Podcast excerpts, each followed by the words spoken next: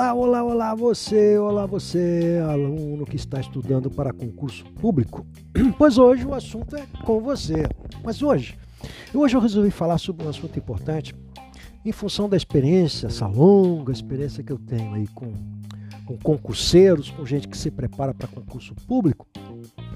E vou falar um pouquinho de algo mais abrangente, que é a prova de língua portuguesa. Então, você que está me acompanhando aí, o objetivo hoje é mostrar para você como estudar para as provas de língua portuguesa para qualquer concurso público. Eu vou ensinar você como é que a gente faz para estudar. Por que isso? Porque eu tenho observado a dificuldade que os alunos têm de entender alguns princípios básicos relacionados ao estudo de língua portuguesa. Então não adianta você querer se preparar se você não sabe se preparar adequadamente. E o que eu tenho visto é que os alunos, de um modo geral, não compreendem essa dinâmica, não sabem estudar e vão ter profunda dificuldade e perder muito tempo, evidentemente, com isso. E você não quer perder tempo nem dinheiro, não é mesmo? Então, me acompanhe aqui, indica o nosso podcast para também seus amigos aí, para quem está estudando para concurso público, me ajude aí a construir esse podcast.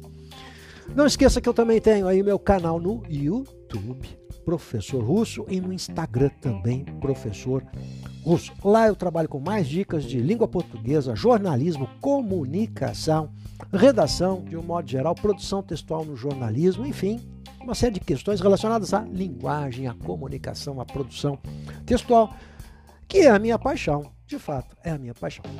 Então vamos lá, gente, vamos começar o nosso papo aqui. Você está pronto aí? Legal? Sentadinho, bonitinho? Então segue a orientação do professor Russo aqui como estudar língua portuguesa para concursos públicos. Vamos lá. Tá curioso, né? Então vamos lá. Primeira coisa que o aluno, que o candidato faz é o aquele candidato padrão é esperar o edital para estudar. Pecado. Por quê? Porque há disciplinas que nós sabemos que estarão no edital e que não há necessidade de você protelar. Ou seja, há disciplinas que já devem ter sido estudadas antes do edital. Eu não entendi muito bem, professor. Eu vou explicar melhor. Quem vai passar, o seu concorrente, aquele que está justamente brigando firme por uma vaga, já está estudando essas disciplinas há mais tempo. Então não adianta você agora querer fazer curso, querer fazer é, cursos na internet, baixar exercícios e ficar dois meses estudando para compensar o tempo que você perdeu. Não é assim que funciona. Em dois meses você não vai dar conta de editais que são tão amplos e complexos. Por isso, exatamente por isso, que aquelas disciplinas que nós sabemos que estarão lá, a gente precisa já estar estudando de antemão. E a primeira que aparece é, inquestionavelmente, a disciplina de língua portuguesa. Língua portuguesa, meus queridos. Aí o aluno vem para mim, me mostra o edital e diz assim: olha só como esse edital é pequenininho, tem poucos itens. Você vai observar, são itens genéricos que dão conta de toda a gramática. Vamos fazer um acordo aqui. Nós vamos fazer um acordo legal. Qual é o acordo?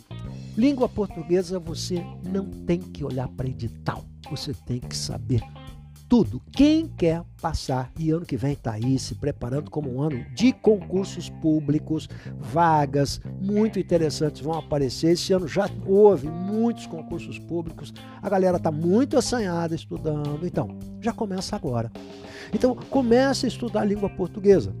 Por quê? Porque a primeira grande barreira que você vai enfrentar para conseguir a tão, o tão almejado cargo numa, numa função pública passa obrigatoriamente por uma boa, uma belíssima pontuação na prova de língua portuguesa. O seu concorrente vai tirar uma nota bem alta na prova de língua portuguesa português. Por isso, a sua obrigação é tirar uma nota alta. Então não adianta você me dizer assim, ah, professor, mas eu até português eu vou mais. Não, e já começou errado. Você não, eu não, eu, eu vou mais ou menos bem. Não, você precisa ir muito bem em língua portuguesa. Essa é a primeira lição que tem que se aprender. Segunda lição, não se espera edital para se conquistar isso, ou seja, quem vai passar já está estudando português há bastante tempo. Terceiro lugar, não há limite para o conhecimento. Quanto mais você conhecer, melhor. Quarto lugar, tá anotando aí? Tá anotando? Ó, eu estou sendo bem didático. Quarto lugar. Os conhecimentos não são compartimentados, a intercomunicação. Como assim? Não estou entendendo, prof. É fácil. Olha só. É como você fosse pegar aquele armário, sabe aquele armário alto lá? Que você vai puxar uma coisinha e cai um monte de coisa na sua cabeça? E é assim que funciona a língua portuguesa. Vou dar um exemplo clássico para você. Legal? Estou dando aula de crase. Crase, pessoal. Crazy or not crazy. Muito bem, estou dando aula de crase. Em determinado momento eu digo assim: olha, não vai crase diante de pronomes demonstrativos. Aí o aluninho levanta o dedinho. Levanta o dedinho, meu inibido. Né? Professor, o que é pronome demonstrativo? Bom, se você não conhece classes gramaticais, se você não sabe o que é um adjetivo, você não sabe o que é um pronome, você não vai conseguir aprender quase nada. Você não vai saber crase, por exemplo. Beleza? Tá, então não adianta eu ir para aula de crase se você não tem esse antecedente que é a morfologia, as classes gramaticais, os pronomes, os adjetivos, substantivos, enfim, essa parafernália toda que está na base. Então vamos lá, mais um item. Não adianta você, ah, eu vou estudar dois meses então língua portuguesa, vou baixar todos os exercícios da banca.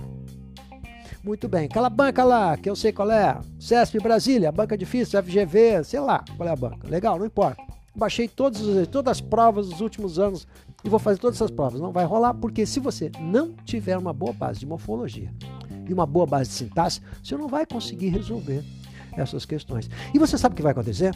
Você sabe, você vai ficar frustrado, porque você não vai conseguir fazer o exercício e vai pensar assim: ah, eu não estou entendendo nada. Exatamente porque faltou a base. Ou seja, o primeiro movimento para aquele aluno que não tem uma boa base em língua portuguesa é justamente investir nessa base, ele precisa saber morfologia, precisa conhecer os adjetivos, os numerais, os artigos, como funciona, identificar isso claramente. Aí, para a gente dar o próximo passo, tem que conhecer bem sintaxe. Eu vou dar um outro exemplo. É muito comum o aluno chegar feliz para mim e dizer assim: professor, viu o edital? Viu o edital e eu estou muito feliz porque não cai análise sintática. Gente, não existe isso. Não cai análise sintática, mas está lá é, pontuação. Ninguém consegue pontuar em língua portuguesa se não tiver uma boa noção de análise sintática. Compreende isso? Você está entendendo aonde eu quero chegar?